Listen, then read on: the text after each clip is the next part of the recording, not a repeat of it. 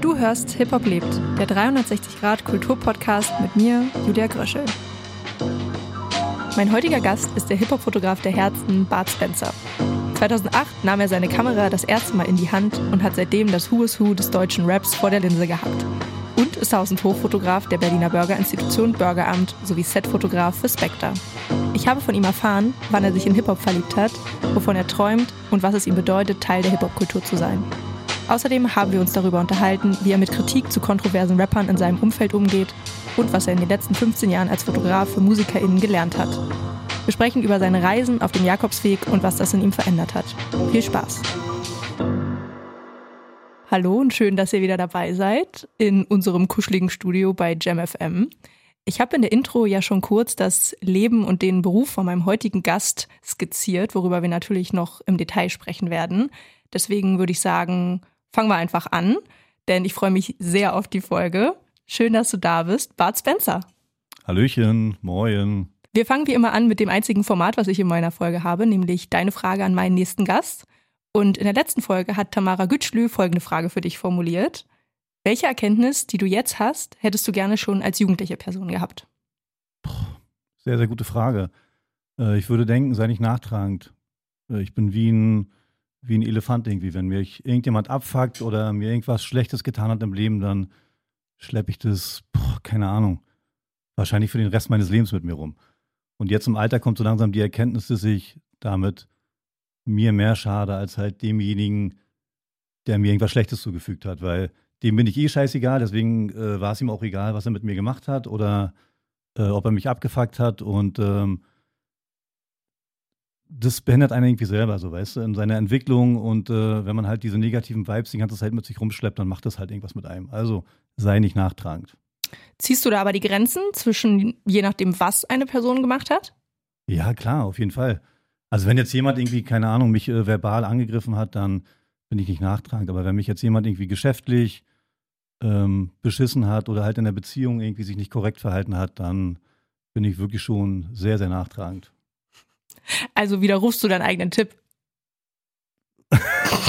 Ich widerrufe dir nicht, ich arbeite daran, weißt du? So. Wir sind ja alle nicht perfekt. Ja, Step genau, by step. richtig so. Und deswegen habe ich auch vorher gesagt, irgendwie so jetzt im Alter kommt so langsam die Erkenntnis, dass es vielleicht irgendwie unklug ist Mhm. und äh, man sich damit selber mehr wehtut als demjenigen, den man eigentlich mit seiner nachtragenden und Art halt irgendwie bestrafen will, weißt du? Deswegen bin ich auch nicht nachtragend, dass du meinen Geburtstag vergessen hast. Ja, sorry. 9.12., merkt euch das. Gratuliert alle Julia. Sollte ein nationaler Feiertag sein. Ganz genau. Machen wir uns nicht vor. Ähm, was bedeutet es dir, Teil der Hip-Hop-Kultur zu sein? Alles. So, ähm, wirklich alles. Also, es klingt vielleicht immer so pathetisch, aber Hip-Hop hat wirklich mein Leben gerettet. So. Also, keine Ahnung, wo ich jetzt wäre oder was aus mir geworden wäre, wenn, wenn dieses Hip-Hop halt nicht in mein Leben getreten wäre vor, vor mittlerweile über 30 Jahren. Fast 40 sogar. War das vielleicht sogar eine bewusste Entscheidung, auch wenn es vielleicht natürlich ein bisschen Zufall war? Aber meinst du, es war eine bewusste Entscheidung, dich für Fotos zu entscheiden, die etwas hinterlassen? Also ist dir wichtig, etwas zu hinterlassen in der Welt? Ja, ja, sehr, sehr wichtig sogar. Und ähm, das war auf jeden Fall kein Zufall. Also ich habe in sehr, sehr jungem Alter, also glaube ich mit 19, meinen ersten allerbesten Freund verloren durch einen Autounfall. Und glaube ich von 93 bis 96, also insgesamt acht meiner besten Freunde halt, äh, durch Autounfälle, einer ist in der Wohnung verbrannt, der andere ist in einem Auto verbrannt, äh, verloren. Und bin dadurch halt schon sehr, sehr früh mit dem Tod konfrontiert worden. Und ähm, ich glaube, die Fotografie war irgendwie eine Art für mich, ähm, irgendwas Unsterbliches zu hinterlassen. Also selbst wenn man irgendwann nicht mehr da ist, dann bleiben diese Fotos halt. Also ich habe zehn Jahre lang halt gesprüht, äh, aber du malst halt ein Bild und irgendwann kommt halt ein Writer, der halt besser ist als du oder halt auch nicht besser und crosst dein Bild und malt ein neues halt drüber. Das Foto von dem Ding bleibt vielleicht, aber das Bild an sich ist weg. Dann habe ich eine Zeit lang ähm, Tattoos entworfen, die dann irgendwann auch tätowiert wurden. Aber selbst überspitzt dargestellt, der Träger des Tattoos stirbt vielleicht auch irgendwann und damit ist das Tattoo dann auch weg. Und ein Foto bleibt einfach für die Ewigkeit. Mhm. Und ich glaube, das ist wahrscheinlich strebt jeder von uns danach, irgendwie nach Anerkennung und ähm, nach dem Wunsch, nach seinem Ableben vielleicht irgendwas zu hinterlassen, so. Sei es für die eigenen Nachfahren oder halt für die Gesellschaft, keine Ahnung. Hat es eine tiefere Bedeutung für dich? Weißt du, wo das herkommt, dieses weil ich habe das zum Beispiel nicht so krass, dass ich jetzt denke, ich will unbedingt was für die Nachwelt. Ich will eher im Jetzt etwas, etwas schaffen, was das Jetzt verbessert und ähm, vielleicht Leute inspiriert. Aber ich bin nicht so, dass ich jetzt möchte, dass auf dem Alexanderplatz eine Statue vor mir steht. Das will ich auch nicht. Aber ja, klar, das ist ein Grund. Und zwar, wenn du halt in so frühen Jahren halt irgendwie sehr, sehr gute Freunde verlierst, dann trauert man irgendwie ein halbes Jahr. Man weint viel, man redet viel über die Freunde, aber so irgendwann geht das Leben einfach weiter und, ähm, und man vergisst die Leute nicht. Man denkt immer noch an die, an die Freunde, aber die Abstände werden halt größer irgendwie. Und wahrscheinlich rührt daher dieser Wunsch, ähm, halt nicht in Vergessenheit zu geraten. Mhm. Das kann ich nachvollziehen. Ich finde es super, dass du dich vor allem mit der Fotografie auch für Untergrundkünstler einsetzt und da auch deinen Fußabdruck hinterlässt. Ähm, hat es einen Grund, warum dir das auch so wichtig ist, dass du ähm, Untergrund- bzw. Newcomer-Rapper mit ähm, Fotos supportest, da auch das vielleicht sogar for free machst oder mit einem Freundschaftspreis machst. Ähm, ist dir das persönlich ein Anliegen, so ein Herzensprojekt? Also generell alles, was mit Hip-Hop zu tun hat, so ist für mich ein Herzensprojekt. Und natürlich bin ich in einem Alter, dass man halt äh, gucken muss, dass der Kühlschrank halt voll ist und dass man davon auch leben kann. Aber ich habe halt zwei Standbeine, also die Fotografie ist eins und dann habe ich halt noch einen anderen Job. Und ähm, bin quasi in der privilegierten Position, dass ich mir in der Fotografie aussuchen kann, halt, mit wem ich shoote und mit wem ich halt nicht shooten möchte. Und ich finde halt, dass man, dass man gerade die, die Newcomer und die Leute, die halt upcoming sind, ähm, bei denen weiß man halt, okay, die nehmen vielleicht ihre Mucke noch im Kinderzimmer auf, äh, haben nicht viel Geld, haben aber einfach alles, was sie haben, ist halt Liebe und eine Vision. Und das muss man einfach supporten. Egal wie alt man selber ist und äh, da muss man einfach den Leuten sagen, ey, du hast nicht viel Kohle, komm, ich mach dir halt geile Bilder, du hast Content, du hast vielleicht ein Cover mit dabei. Und wenn du dann irgendwann nach oben kommst, erinnere dich an mich. Mhm. Und bis jetzt hat es wirklich, also gerade bei den Untergrundleuten, sehr, sehr gut funktioniert. Also die sind sehr, sehr dankbar und auch ja. im Gegensatz zu größeren Künstlern, die ähm, meistens dann halt vergessen, äh, dir irgendwie Credits zu geben auf Instagram für die Bilder, die du halt gemacht hast, ähm, ist es bei Untergrundkünstlern halt wirklich so, dass die sehr, sehr dankbar sind. Mhm. Also die äh, erwähnen dich halt in ihren Stories, ähm, äh, man kriegt sehr, sehr viel Liebe von den Leuten, sie geben deine Credits und sie bezahlen dich halt. Und äh, angemessen, wie ich finde. Also mhm. sie haben halt nicht viel Geld und das bisschen Geld, was sie haben, teilen sie quasi mit dir. Wie generierst du denn deine Kunden? Oder vor allem, als du angefangen hast zu fotografieren, wie bist du da so reingekommen, auch in diese Rap-Schiene? Das ist eine, Gott, da müssen wir way back gehen. Also ich habe, wie gesagt, zehn Jahre gesprüht, habe dann, kamen die ersten Leute und haben gesagt, ey, du kannst geil zeichnen, hast du nicht Bock, äh, uns ein Tattoo zu entwerfen. Dann habe ich, glaube ich, ein, zwei Jahre irgendwie äh, Tattoos gezeichnet. Dann habe ich mir, glaube ich, 2008 meine erste Kamera gekauft, eine Canon EOS, keine Ahnung. Und ähm, habe dann von einem Freund irgendwann einen Anruf bekommen, ey, Dicker, wir heiraten, hast du nicht Bock, unsere Hochzeit zu fotografieren? Ich gesagt, ey, Alter, das ist der wichtigste Tag deines Lebens und bist du dir sicher? Und er, ja, du machst es schon. Dann habe ich da die Hochzeit fotografiert, äh, die Bilder sind sehr, sehr gut angekommen, wurden dann im Freundeskreis rumgereicht, dann kamen die Nächsten, haben gesagt, unsere Tochter wird eingeschult, wir werden jetzt nochmal Eltern, willst du nicht Babybilder machen? Und habe dann, glaube ich, glaube ich, durch meine Liebe zum Hip-Hop dann äh, und auch als dieses Social Media halt so immer mehr aufgekommen ist, habe ich einfach die Künstler, die ich gefeiert habe, angeschrieben so und ähm, bin, glaube ich, acht oder neun Jahre lang quer durchs Land gefahren, habe äh, diverse Künstler halt geshootet, ohne auch nur einen Cent dafür zu verdienen und ähm, hatte, ich weiß gar nicht, ob ich den Anspruch hatte, irgendwann davon zu leben. Das war, glaube ich, eher so, ein, so eine Fügung des Schicksals. Ich habe 2013 ähm, auf der Burger am Facebook-Seite äh, war, glaube ich, irgendwie ein Beitrag zu irgendeinem Rap-Album aus den 90ern. Und ich habe einen halben Roman darunter geschrieben. Und äh, der Inhaber von Burger am Tan, also einer der beiden Inhaber, Chevy ist der zweite. Und äh, Tan fand ich, wie das sich gut schreiben kann und hat mich halt ins Burgeramt eingeladen. Und dann haben wir halt, glaube ich, zwei oder drei Stunden gesessen, haben alles andere ausgeblendet und haben einfach nur über, über Rap und über unsere geliebte Hip-Hop-Kultur geredet. Das passiert immer, wenn man mit Tan ja, spricht. Ja, genau, auf jeden Fall. Anders geht's, anders kenne ich es gar nicht. So, und ähm, irgendwann 2017 hat er mich dann bei einem Besuch im Burgeramt gefragt, ja, sag mal, Olaf, fotografierst du eigentlich? Und ich, ja. Und er, warum sagst du da nichts? Und ich weiß ja nicht, weil du nie gefragt hast. Und dann meint er, ey, lass uns doch bitte mal äh, so ein Probeshooting machen und mal gucken, was dabei rauskommt. Dann sind wir halt zu seiner Fleischerei gefahren, zu seinem Bäcker, zu seiner Brauerei, also die das Wartebier machen für ihn und haben Bilder im Burgeramt gemacht. Die haben ihm gefallen und dann hat er mir irgendwann das Angebot gemacht, dass ich quasi sein Haus- und Hoffotograf werden könnte. Und also ihm verdanke ich wirklich sehr, sehr viel. Also ich kann das gar nicht oft genug erwähnen, weil er war quasi der Startschuss für, für meine professionelle Laufbahn als Fotograf.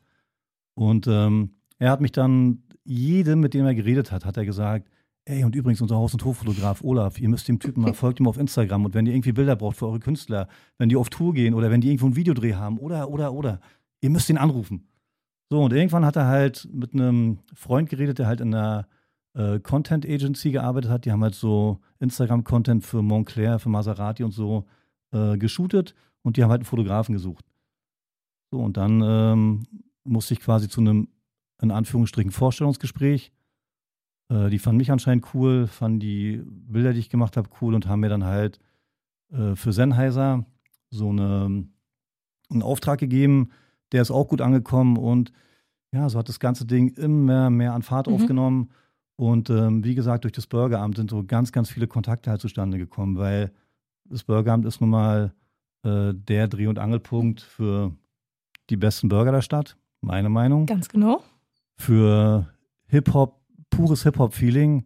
Und wenn man halt Rapper, Produzenten oder Leute halt aus der Industrie irgendwie treffen will, ist man da auf jeden Fall goldrichtig, weil da geben sich halt Künstler, Künstlerinnen ähm, und Leute halt aus der Industrie die Klinke in die Hand. Du hast doch aber in deinem früheren Leben, bevor du angefangen hast zu fotografieren, auch Veranstaltungen geschmissen, oder? Hm, genau. Ich bin, also eigentlich komme ich äh, aus Wolgast, einer kleinen Stadt oben an der Ostsee. Übrigens auch die Heimatstadt von Speicher, einem der Argo Berlin Gründer. Ähm, und bin 98 nach Potsdam gezogen und habe da halt in Potsdam, glaube ich, von 2000 bis 2008 oder 2010 halt Hip-Hop-Partys geschmissen, genau. Hab durch diese Speiche-Connection, weil wir sind mehr oder weniger zusammen aufgewachsen, also Speiche ist zwei Jahre älter als ich, aber wir kannten uns halt schon aus der Heimat, ist dann halt der Kontakt äh, zu Spectre entstanden, mit dem ich mich schnell angefreundet habe. Und der hat uns damals dann für wirklich unfassbar wenig Geld halt ähm, Sido, Bushido, Flair, B-Tide, Messermessu, Tony D ähm, zu unseren Partys geschickt mit äh, DJ Paris von den Beethovens, DJ Word. Und genau, und mit den Partys habe ich mir halt einen kleinen Traum erfüllt und habe so alle DJs, die ich selber zu der Zeit gefeiert habe, halt eingeladen. Unter anderem André Langfeld, ähm, DJ Style Wars, Mirko Machine, Harris, Desu, DJ Nikon, der alte DJ von Savage. Und ja, und ich glaube sogar, wir waren vielleicht nicht die ersten, aber eine der ersten, die halt nicht nur einen DJ da hatten, sondern die halt auch MCs eingeladen haben, die halt diese Party halt gehostet haben, was heutzutage, glaube ich, mhm. gang und gäbe ist. Hast du dann viel davon mitbekommen, als Agro Berlin dann durch die Decke ging? Ja, auf jeden Fall. Ähm, wir hatten Flair und Bushido zusammen gebucht. Und Interessant. Damals, damals, hat man, ja genau, da mochten die beiden sich noch. Und ähm, wirklich eine der legendärsten Partys gewesen. Ich glaube, in unseren Club haben irgendwie, das war der Klosterkeller in Potsdam, da haben, glaube ich, 400 Leute reingepasst. Und das Ding ist aus allen Nähten geplatzt. Flair hat irgendwann auf dem Tresen gestanden und hat vom Tresen aus gerappt. Also es war Magie einfach. Und man hat da schon gemerkt, dass die, dass die auf jeden Fall ihren Weg gehen werden und dass die auf jeden Fall die nächsten großen Leute werden. Und äh, durch meinen engen Kontakt mit Spectre so ähm, hat man halt viel miteinander telefoniert und ich hatte sogar, glaube ich, noch ein halbes Jahr mit Bushido und mit Flair auch telefonisch Kontakt. Irgendwann waren die Nummern halt nicht mehr aktuell und dann ähm, hatte ich, glaube ich, noch mal ein paar Jahre später bei Erst guter Junge eine Anfrage gestellt für eine Party. Mhm. Hatte Dibo dann am Telefon. Äh, damals kannten wir uns noch nicht. Äh, und da war der Preis dann irgendwie für Bushido, glaube ich, statt 300 Euro bei 8000 oder so. Also so schnell konnte es gehen. Hattest du dann wahrscheinlich nicht mehr im Budget, war?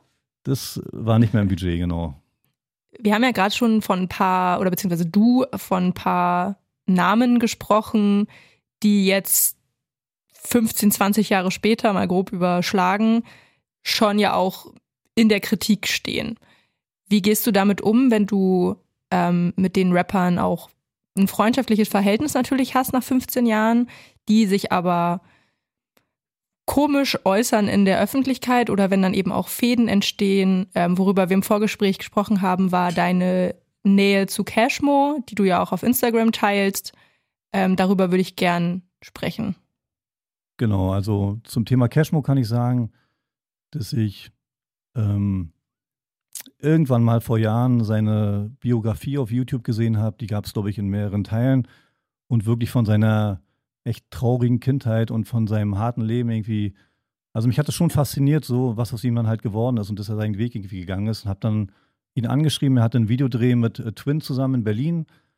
Äh, da haben wir uns kennengelernt, sind dann auch in Kontakt geblieben. Ich war dann auch in Aachen bei ihm, habe da Fotos gemacht und äh, ich kann halt immer nur sagen, ich mag ihn, ich mag sein Umfeld aus dem Grund, weil es einfach korrekte Leute sind so. Und ähm, ich mag die Einstellung, die er halt äh, seinen Freunden gegenüber hat, so, dass für ihn Loyalität und Respekt halt an erster Stelle steht. Und natürlich gehe ich nicht d'accord mit jeden Äußerungen, die er gemacht hat. Ähm, aber ich war weder dabei, als er die Äußerungen gemacht hat, noch habe ich mich, mich mit ihm zu diesem Thema unterhalten. So. Und wir pflegen ein freundschaftliches Verhältnis. Und wenn er in meiner Gegenwart Sachen sagen würde, mit, also die mit meiner Einstellung halt nicht d'accord gehen, dann würde ich ihn schon darauf ansprechen. Aber also ich denke nicht, dass ich in der Position bin, dass ich mich jetzt zu jedem Thema irgendwie, was Cashmo halt äh, betrifft, halt irgendwie in irgendeiner Art und Weise äußern muss. So. Er ist ein erwachsener Mann und äh, ich bin auch ein erwachsener Mann und ich glaube, jeder kann ähm, für sich selber und für seine Position einstehen. Und ähm, ich weiß jetzt auch gar nicht, um welche Dinge es jetzt konkret geht, also welche du meinst. Es gab ja dieses berühmte Video, was krass durch die Medien gegangen ist mit dieser ähm, deutschen Flagge, wo dann auch komische Sachen gerappt wurden. Und ich frage speziell deswegen, weil ich möchte natürlich auch ähm, hier kritische Fragen stellen ne, und ein echtes ja, Gespräch ähm, erzeugen. Weil, als ich ein paar Leuten erzählt habe, dass du heute zu Gast bist, habe ich auch Kritik bekommen dafür. Ja, hast du weil erzählt, ja. du dich eben öffentlich mit so jemandem wie Cashmo sympathisierst und eben ihn supportest. So. Wir haben beide ja eine Einstellung zu dieser Cancel Culture, dass wir das an sich nicht richtig finden. Ähm, deswegen finde ich es halt so spannend, wenn jemand wie du, der mit ihm ein freundschaftliches Verhältnis hast, wie du damit umgehst, auch wenn du das hörst, dass Leute dich, die du auch nicht kennst, sehr voll, ne, voll Instagram, so von alle von außen haben irgendeine Meinung über irgendwas und dann kommt es jetzt im echten Leben mal bei mir an und ich denke mir, ich bin befreundet mit dir, ich bin loyal dir gegenüber, ne? Und ich werde dich jetzt nicht canceln dafür. Aber was Warum macht das? Auch? Was macht das mit dir, wenn du das hörst? Guck mal, erstmal, also ich kenne dieses Deutschland-Video von ihm. Ich weiß gar nicht, ob es Deutschland hieß oder dieses Ding mit der Fahne und mit dem Adler, genau. Und ich kenne auch die Geschichte, dass er bei hiphop.de eingeladen war, dass er mit Toxic ein, ein, ein sehr, sehr schönes Gespräch geführt hat, dass dann dieses Video rauskam und hiphop.de also einen Artikel über ihn verfasst hat. So, ich habe mir diesen Song jetzt, keine Ahnung, vielleicht zwei, drei, vier Mal angehört. Und ähm, ja, klar, das kann polarisieren, dass er da mit einer Flagge und mit einem deutschen Adler und mit einem BMW irgendwie, aber ich finde auch, dass Sachen in dem Song halt, dass die einfach richtig sind, die er sagt. Was das denn zum Beispiel? Das zum Beispiel äh, in deutschen Großstädten so und in diesen Problembezirken, dass einfach die Deutschen halt in der Unterzahl sind. So. Also ich meine, wenn du, keine Ahnung, Achim heißt, so wie er, und halt Deutscher bist und halt in einem Problembezirk irgendwie aufwächst, dann glaube ich schon, dass du dich zwischen den ganzen äh, arabischen Leuten oder türkischen oder wem auch immer, ist ja auch egal, weißt du, dass du es dazwischen einfach schwer hast, so weißt du? Und das thematisiert er einfach in dem Song so. Und ich finde, keine Ahnung, also wenn Leute zum Beispiel ähm, dich dafür kritisieren, dass du mich einlädst in den Podcast, weil ich halt zu meinen Freunden stehe, dann äh, okay, dann müssen es ja Leute sein, die auch mir folgen auf Instagram. Und dann verstehe ich nicht, warum die Leute dich ansprechen und nicht mich direkt ansprechen, wenn sie mit meiner Position oder so ein Problem haben. Du, du siehst, ich sitze hier, ich rede mit dir und äh, genauso kann mich jeder andere auch anschreiben, wenn er mit irgendeiner Art und Weise, wie ich denke oder, oder wie ich zu bestimmten Sachen stehe, halt ein Problem hat, weißt du? Mich kotzt einfach nur an diese Cancel Culture, weißt du? Das, also keine Ahnung, ich bin so aufgewachsen, wichtig ist, oder wichtig waren, waren immer nur zwei Punkte. Bist du ein Arschloch oder bist du kein Arschloch? Wenn du ein Arschloch bist, dann geh bitte deinen Weg, mach dein Ding. Wenn du kein Arschloch bist, bist du halt willkommen, so weißt du? Und ich muss nicht, ich habe einen riesengroßen Freundeskreis und ich bin ganz, ganz oft nicht derselben Meinung wie meine Freunde so. Ganz, ganz viele Äußerungen sind irgendwie, also sei es jetzt meine Person betreffend oder halt auch die Gesellschaft betreffend, sind einfach nur extrem dämlich, so weißt du? Aber trotzdem sind es meine Freunde. Und ich muss nicht mit allen Sachen d'accord gehen. Wichtig ist, wie die Leute sich mir gegenüber verhalten. Und na klar gibt es äh, Grenzen irgendwie, wenn sich Leute halt, wenn sie komplettes Fehlverhalten irgendwie an den Tag legen, dann muss man wahrscheinlich auch mit den Leuten brechen, weißt du? Aber das, was ich halt sehe in der Gesellschaft ist, dass die Leute, die am meisten halt Cancel Culture rufen, sehr, sehr oft halt auch wirklich die größten Heuchler sind. Was heißt Heuchler für dich? Ja, dass sie halt Wasser predigen und Wein trinken. Im Internet. Ja, oder dass sie halt, keine Ahnung, sie, ähm, ähm, sie predigen in der Öffentlichkeit halt bestimmte Verhaltensregeln, wie man sich Leuten gegenüber zu verhalten hat, machen dann aber im Privaten halt mit ihren ausländischen Freunden halt Witze, für die sie halt in der Öffentlichkeit andere Leute halt kritisieren. Zum Beispiel. Hast du damit ein persönliches Problem, dass die das machen? Dass ich, sie sich so two-faced verhalten? Genau, damit habe ich ein Problem auf jeden Fall, ja. Kommunizierst finde, du das irgendwie? Ja, na klar, also wenn es in meinem Umfeld, in meinem eigenen Umfeld passiert, dann thematisiere ich das auf jeden Fall und sage, ey, auf Instagram bist du so und im Real Life bist du so, warum? Und was, also was sagen die dann? Ja, und das, äh, das, doch, das sind doch zwei unterschiedliche Paar Schuhe. Aha. Das ist das richtige Leben und das ist doch nur Internet. Finde ich nicht. Aber es stimmt ja schon, dass man sich im Internet in einer gewissen Weise präsentiert. Wir ja alle. Ne? Ja. Ähm, klar sollte man jetzt auf Instagram nicht ein komplett anderer Mensch sein, bin ich auch der Meinung. Aber vielleicht, also sind das jetzt Privatpersonen, mit denen du dann sprichst? Oder sind das Leute, die irgendwie schon eine gewisse öffentliche Relevanz haben? Oder? Also zum Großteil sind es Privatleute. Mhm. Hast du das Problem auch manchmal bei den Leuten, mit denen du shootest? Dass du das Gefühl hast, so auf Instagram stellen die sich anders dar, als sie im echten Leben sind? Gerade die Rapper und Rapperinnen? Das ist schwierig zu sagen, weil die meisten Leute, die kennt man einfach, kennt man einfach nicht gut genug, weißt du, mhm. um halt irgendwie rauszufinden oder halt zu wissen. Bei meinen Freunden weiß ich das halt. Also wenn die im Internet halt irgendwelche Seiten von, sie, von sich zeigen, die halt äh, mit der Realität nicht zusammenpassen, dann, dann kann man die darauf ansprechen. Aber keine Ahnung. Und das ist ja jetzt auch nicht so irgendwie. Ich habe das Gefühl, dass, ähm, also ich habe Cashmo, wir haben uns drei, vier Mal gesehen und stehen in losem Kontakt zueinander irgendwie, weißt du. Und äh, es ist jetzt nicht so, dass ich mit ihm jetzt Kontakt habe wie mit meinen Freunden halt in mhm. Potsdam. Wer für dich, also ist das jetzt, was er gesagt hat in der äh, jüngsten Vergangenheit? Das war für dich anscheinend nicht ein Grund, mit ihm in Kontakt zu treten und das anzusprechen. Was wäre aber, wenn er jetzt wirklich was sagen ich würde? Das, ich habe das heute zum ersten Mal gehört, diese Sachen so. Im Vorgespräch äh, habe ich das zum ersten Mal gehört, die Sachen, die er angeblich gesagt haben soll. Und ähm, keine Ahnung, wir haben uns das letzte Mal gesehen, glaube ich, während der Pandemie, mhm. als, ähm, glaube ich, kurz, kurz bevor oder kurz nachdem diese Geschichte mit Samra und so gewesen ist, war er halt in Berlin und da haben wir uns zum Frühstück getroffen und äh, haben aber über ganz normale Sachen geredet, so weißt du. Habt ihr nicht über das Thema gesprochen? Nee, das finde ich nicht, interessant. Wir haben nicht über das Thema gesprochen. Warum nicht? Weiß ich auch nicht, keine Ahnung. Wir hatten uns lange nicht gesehen und haben einfach, wir haben gefrühstückt und hatten auch nicht so viel Zeit. Er hatte dann irgendwie noch zwei, drei andere Termine und ähm, haben irgendwie ähm, sind gar nicht weiter auf dieses Thema irgendwie eingegangen. Ich stelle es mir persönlich schwierig vor, weil ich war noch nicht in der Position, glaube ich, wenn ich mich jetzt mal zurückerinnere, dass ich jemanden meinen Freund nenne, der dann komische Sachen sagt. Guck mal. In der Öffentlichkeit. Deswegen ich, wüsste ich nicht, wie ich damit genau, umgehen würde. Bevor ich jemanden meinen Freund nenne, mhm. muss, muss schon ein bisschen mehr passieren als halt drei oder vier Mal. Aber du hast ja vorher auch gesagt, wir pflegen ein freundschaftliches mhm. Verhältnis, genau. Also wir sind wir sind Kumpels, wir sind Bekannte, so man kennt sich halt einfach so. Aber ich denke nicht, dass er mich zu seinen Freunden mhm. zählt. Mhm. Und ähm, aber ich mag ihn einfach so, weißt du? Und, äh, und keine Ahnung, es gab zum Beispiel Sachen irgendwie, ähm, dass er sich anscheinend drei, vier Jahre nachdem wir halt zusammen geshootet haben, daran erinnert hat, dass ich quasi nach Aachen gekommen bin, mit ihm Fotos gemacht habe. Und ähm, er hatte eine, eine Tattoo-Studio-Eröffnung, glaube ich, in Frankfurt oder irgendwie bei Aachen und hat mich dann angerufen und hat gesagt, ähm, hast du an dem und dem Termin Zeit? Ich würde dich jetzt gerne buchen als Fotograf und dich auch dafür bezahlen. Und das sind die Sachen, die zählen für mich, weißt du so, dass Leute halt irgendwie dass, die, dass du deine Anerkennung kriegst, dass die Leute dankbar sind und dass die Leute dir einfach Respekt geben.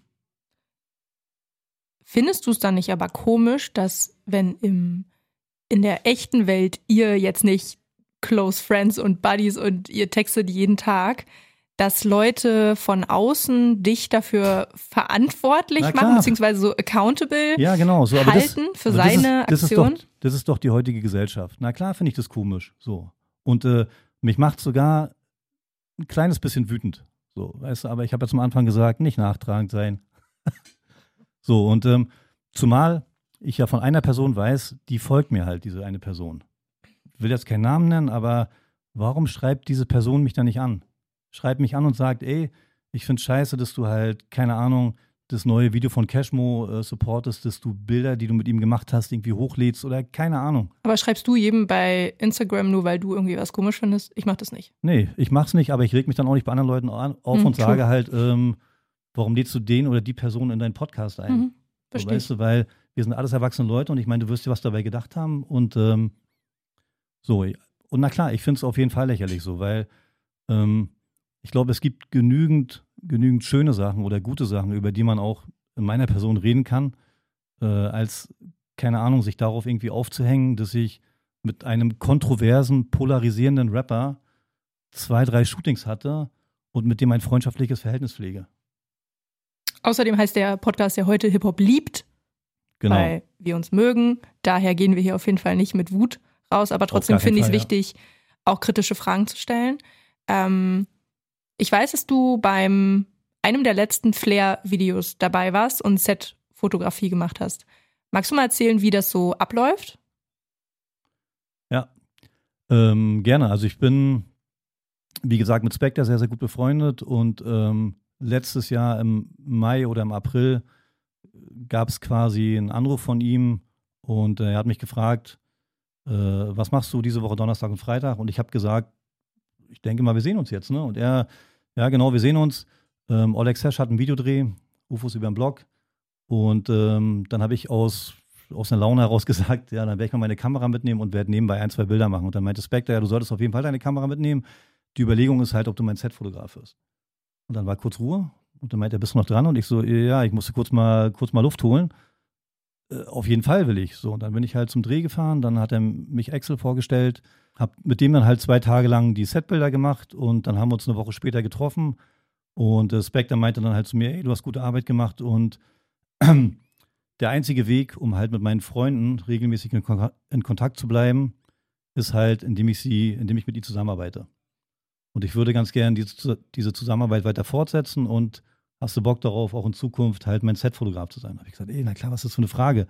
Das war für mich so, ja, keine Ahnung, wie, die Anerkennung für die ganzen Jahre, die man vorher irgendwie kostenlos gehasselt hat und überall äh, hin und her gefahren ist und äh, Bilder gemacht hat.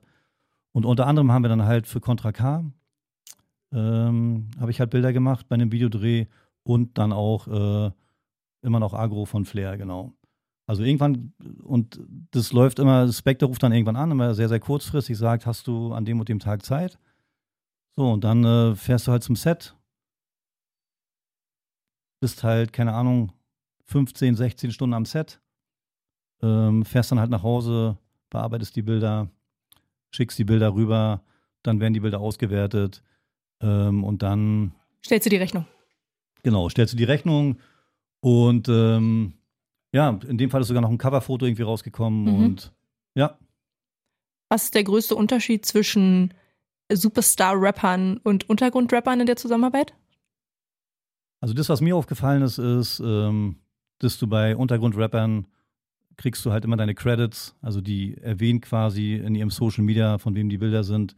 Und bei größeren Rappern hast du das ganz, ganz oft halt nicht. Weiß ich nicht, ob es daran liegt, dass äh, die Social Media Accounts nicht von den Künstlern selber geführt werden, sondern vom Label, keine Ahnung, oder ich weiß es nicht. Markierst du deine Fotos ähm, irgendwie, also im, ähm, in den Metadaten oder im Dateinamen? Nee, nee. Aber das wäre eine gute Idee, weil das merke ich selber, wenn ich ähm, Bilder bekomme von mhm. äh, Fotografen und Fotografinnen, dass, ähm, ne, und manchmal sind ja auch, wenn jetzt Pressefotos entstehen, sind ja teilweise vier, fünf ähm, Fotografinnen irgendwie daran beteiligt, ne? Und dann muss ich immer zusammensuchen, von wem war jetzt dieses Foto. Ich fände es für mich selber einfacher, wenn einfach in dem Image 378 noch dahinter kurz mal der Kürzel, äh, das Kürzel vom Fotografen steht.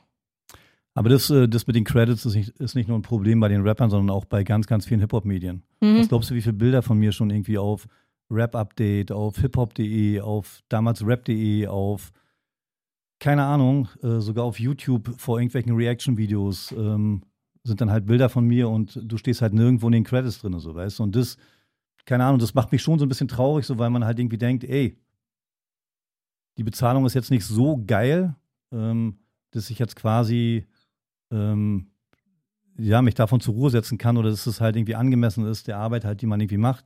Und dann ähm, gibt doch wenigstens, äh, schreibt doch dazu, dass die Bilder halt, also von wem die Bilder halt mhm. gemacht wurden, weißt du? Was ist denn ein Preis, wo du sagst, das ist so eine, eine faire Bezahlung für zum Beispiel Pressefotos? Weil ich weiß, dass voll viele keine Relation dazu haben und sagen, Fuffi passt schon. Ich kann, dir, ich kann dir nur sagen, so dass, ähm, dass wenn du halt Bilder machst ähm, auf Events, also für irgendwelche Firmen, also wenn du nicht in der Musikindustrie bist, sondern du bist halt in, in der anderen Industrie irgendwie, weißt du, keine Ahnung, und machst für irgendwelche äh, Immobilienfirmen oder für irgendwelche Stiftungen halt, fotografierst Events, ist die Bezahlung eine weitaus höhere, mhm. als wenn du halt ähm, für Künstler arbeitest. Aber so, keine Ahnung, also da, da spielt wahrscheinlich auch meine Leidenschaft und meine Hip-Hop-Liebe irgendwie eine große Rolle, so dass für mich in dem Punkt halt irgendwie Geld nie an erster Stelle stand, sondern halt, ja, einfach für die Kultur, sagen wir immer. So. Aber ich finde schon, ähm, dass, dass da auf jeden Fall nochmal nachjustiert werden sollte. Und ähm, alle reden ja davon, dass Hip-Hop mittlerweile die größte Kultur überhaupt ist und äh, alle prahlen auch in der Öffentlichkeit, wie viel Geld sie verdienen. Und ich finde, dann sollte man äh, auch den Dienstleistern halt, äh, die quasi ja einen wesentlichen Anteil daran haben, mit ihren Bildern, mit ihren Videos, sollte man die auch irgendwie angemessen bezahlen. Mhm. Finde ich gut. Ich finde auch gut, dass du jetzt nicht eine harte Zahl gesagt hast. Ich habe gedacht, ich kann es vielleicht ein bisschen nee, rauskitzeln, aber ich möchte jetzt auch nicht zu doll ähm, pushen, weil ich weiß ja selber aus der Management-Tätigkeit, dass natürlich auch immer, wie ist das Verhältnis auch mit dem Fotografen, Fotografin? Ja. Ähm, und eben auch, was ist denn da an Budget? Ne? Und ähm, ich gebe dir lieber einen Fuffi, dass einfach ein symbolisches ja, genau, Zeichen richtig. fließt. Ähm, und wenn ich halt mehr Geld habe, wenn ich dann halt mal 500 oder 700 Euro habe, dann kriegst du 700 Euro für deine Pressefotos. Oder auch mehr. So, ne? Es kommt halt immer darauf an, wie sind die finanziellen Mittel dahinter. Das Problem ist, glaube ich, auch, aber das gibt es nicht nur in der Fotografie, sondern auch bei, bei, bei Videografen und, äh, glaube ich, in allen Bereichen dass ähm, auch gerade bei diesen, bei den jüngeren Leuten gibt es so viele hochtalentierte Fotografen so und die sind einfach Fans so, genauso wie ich Fan bin, weißt du? Und ähm, wenn dann Künstler XY anruft und sagt, ey Dicker, ich habe deine Bilder gesehen, richtig mhm. geil, hast du nicht Bock irgendwie, äh, keine Ahnung, äh, für ein Covershooting oder, oder bei einem Videodreh dabei zu sein, dann musst du mit denen gar nicht um irgendwie Geld verhandeln, weil die machen das umsonst. Mhm. So, und das weil gut, da kann man jetzt eingeschnappt sein oder man sagt einfach, okay, dann das ist halt. Don't hate the player, hate the game. Apropos für die Kultur. Ja. Du und ich haben für nächstes Jahr yeah. ein saugeiles Projekt schon angekündigt auf Instagram. Und ich möchte natürlich hier die Plattform nutzen, um uns auch Druck zu machen, dass wir es wirklich machen, beziehungsweise machen eher mir. Du bist, äh, du bist ja die ganze Zeit am Start und äh, schreibst mir Nachrichten. ja, wann fangen wir endlich an? Fangen wir endlich an? Wir fangen an. Magst du kurz mal erzählen, äh, worum es bei unserem wundervollen Projekt nächstes Jahr geht? Mhm, also wir arbeiten gerade an einem Bildbandbuch, quasi an einem Untergrund Deutsch-Rap-Poesiealbum. Äh, und unsere Überlegung war, dass wir uns aus jedem Bundesland einen Rapper und eine Rapperin raussuchen. In Berlin wird es wahrscheinlich nicht bei einem oder zwei bleiben. Da werden wir wahrscheinlich die Stadt aufteilen müssen in Nord, Ost, Süd und West, weil es einfach so unfassbar viele wirklich hochtalentierte äh, junge Rapper, Rapper und Rapperinnen gibt. Und ähm, wir werden die Künstler, die wir ausgewählt haben, in ihrer Hut besuchen, also da, wo sie halt abhängen, aufwachsen, wo sie ihre Mucke aufnehmen, äh, ich werde die Fotos machen und äh, du wirst jedem Künstler die gleichen zehn Fragen stellen. Mhm. Hintergrund ist einfach so, dass ich der Meinung bin, dass im Jahr 2022 äh, immer mehr Unterschiede gesucht werden zwischen uns, anstatt sich ähm, auf die Gemeinsamkeiten irgendwie zu berufen und halt nach Gemeinsamkeiten zu suchen. Weil Unterschiede schaffen halt nur schlechte Stimmung und Gemeinsamkeiten irgendwie machen einen. Ja, also Gemeinsamkeiten erzeugen Liebe und äh, Liebe ist einfach immer besser als Hass oder als irgendwie negative Vibes. Und ich bin der Meinung, oder wir sind der Meinung, dass wenn du halt 32 oder 40 grundverschiedenen Künstlern die gleichen zehn Fragen stellst, wirst du am Ende des Buches feststellen, dass die Gemeinsamkeiten einfach überwiegen. Was passiert, wenn es nicht so ist? Was machen wir dann damit? Weil es ist ja schon eine sehr positive, hoffnungsvolle ja, Einstellung, die wir beide haben. Und wir erwarten natürlich ein gewisses ja. Ergebnis. Was ist, wenn wir jetzt feststellen, so, ach scheiße, okay, die machen halt alle irgendwie Rap, aber das war es dann auch mit der Gemeinsamkeit? Dann bringen wir es trotzdem raus. Und ähm, vielleicht muss ich dann auch. Ähm, Gibt's einen Prolog? Ja, oder guck mal, ich meine, das, das, das ganze Leben ist ja ein Entwicklungsprozess, weißt du, und wir lernen alle jeden Tag dazu und äh, müssen uns alle paar Tage irgendwie mal äh, selber ein, ein, zwei Schritte zurück machen mhm. und uns von außen betrachten und uns selber reflektieren irgendwie. Und vielleicht ist es einfach nur in meinem, in, in meiner Fantasie irgendwie so oder meine Wunschvorstellung, dass ich denke, ey, wenn du 40 Künstler irgendwie hast und vor der Kamera hast und äh, ihnen zum Beispiel, keine Ahnung, Fragen über ihr Leben stellst oder wo sie sich halt in einigen Jahren sehen und äh, was ihnen halt wichtig ist im Leben, wo sie hinwollen, Vielleicht ist es nur in meiner Fantasie so, dass die Antworten sich alle oder dass sich viele Antworten gleichen mhm. werden. Vielleicht werden es auch Antworten geben, die uns, die uns beiden nicht passen, die uns nicht gefallen. Keine Ahnung, dann bringt das Buch trotzdem raus. Und dann, dann wird es halt ein Buch mit schönen Bildern und vor allen Dingen mit dopen, sehr, sehr krassen und guten Künstlern. Mhm. Ich liebe auch die Idee, dass es so ein Querschnitt der aktuellen Zeitgeschichte ist, dass ja. man dort Künstler und Künstlerinnen ähm, vorstellen wird, die Untergrundtipps sind, aber eben auch Leute, die schon Legendenstatus haben, vor allem im Untergrund, dass wir da eben auch differenzieren, um eben darzustellen, okay, der Untergrund ist nicht eine kleine Nische, die egal ist, sondern die ist so relevant, es gibt so eine Zielgruppe dafür. Ja, die ist sehr spitz und ja, die ist vielleicht auch endlich, aber sie ist halt da und deswegen muss man sie irgendwie auch beachten und den Rappern und Rapperinnen auch die Credits geben, die sie verdienen. Definitiv. Und ähm, ich bin ja auch durch dich so, oder dank dir, halt auch etwas tiefer in diese Materie eingetaucht und ich muss sagen, pff, Mann, es gibt so viel, so viel unfassbar krasse Künstler so und die einfach viel zu wenig Beachtung kriegen. Mhm.